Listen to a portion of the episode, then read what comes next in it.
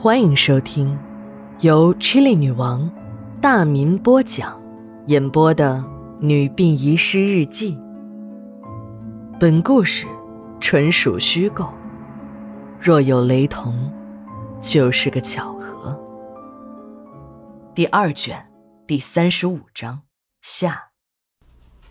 那是一个初冬的午后，没有课的雷子又钻进了图书馆。研究生的日子很惬意。想有更多时间钻研古籍的雷子，还选择了基础医学方向的文献学作为研究方向，这使得钻研古籍成了他日常学习的重头戏。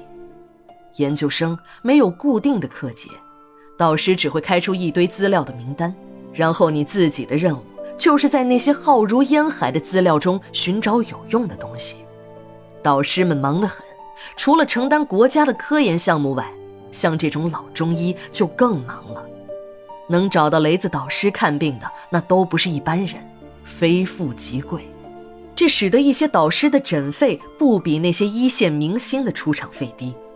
即使是这样，还是有很多人想请都请不到。学校派给导师的一些低年级的课程，导师呢也会以各种理由推给雷子和几个师兄弟，还说这是他们难得的锻炼机会。就这样，在图书馆里，他看到了一个女生。雷子上课的时候，这个女生总是坐在前排，听得也很认真，不像有些学生，巴不得躲到阶梯教室的墙角睡上一觉，睡醒了呢，好再去和女朋友压马路。由于相熟，两个人谈了一会儿，雷子知道了这个女生叫小杨，小杨和雷子还谈到了命理。这可是雷子的强项，小杨听得入了迷，还请他这个小老师给算了一卦。就是这一卦，让一个年轻漂亮的女大学生丢了性命，还被大卸八块的分了尸。小杨一说出生辰八字，雷子掐指一算，兴奋的连心脏差点都从嗓子眼里跳出来。小杨的生辰正是纯阴的八字。这让雷子再也没有心思看书了，一直到了晚上，他的心里还没有平静下来。雷子的心里很矛盾，他不是一个残忍的人，就是平时看见阿猫阿狗死了，那都会掉几滴眼泪。他的本意也不想杀人，尤其是面对自己的学生小杨，一个天真可爱的小妹，想想要把小杨杀死，再炼成人丹，他确实是于心不忍。但如果不那样做，自己手中的药可只够可儿再吃一次的了。也就是说，半年后可儿就会有生命危险。雷子也想放过小杨，以后再另外找一个纯阴八字的人。可他知道，这样的人都隐藏在茫茫人海之中，想找到一个又何尝容易？就是找到了，没有下手的条件，那也是白找。他想到了找尸体，但这就更不可能了。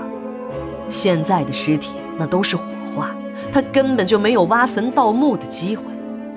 时时犹豫、下不了决心的雷子来到了可儿的农家乐。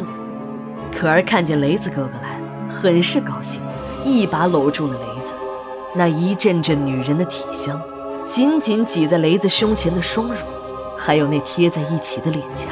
无不挑动着雷子那本已兴奋到了极点的神经。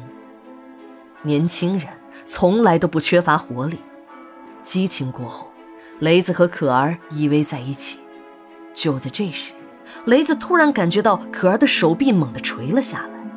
他一看，可儿昏了过去，牙齿紧紧地咬在一起，眼皮也无力地耷拉了下来。雷子知道这种情况，可儿是犯病了。他冲下床，从自己衣服里怀口袋中掏出了那救命的人丹，好不容易才弄开可儿的嘴，把和好的药水倒进了可儿的嘴里。可儿突然睁开眼睛，看到自己装死，把雷子吓得如此惊慌，咯咯地笑了起来。看着可儿这样的调皮，雷子不禁叹了口气。可儿还以为雷子是在责怪他，就跑到雷子面前，抱着他的身体说。我就是想知道，我要是真的死了，你是什么样子？看把你吓得这个样子，我再也不胡闹了啊！其实，雷子并没有责怪可儿的意思，他是在想，自己的药已经用完了，如果再弄不到药，可儿要真是犯了病，那可就真的没救了。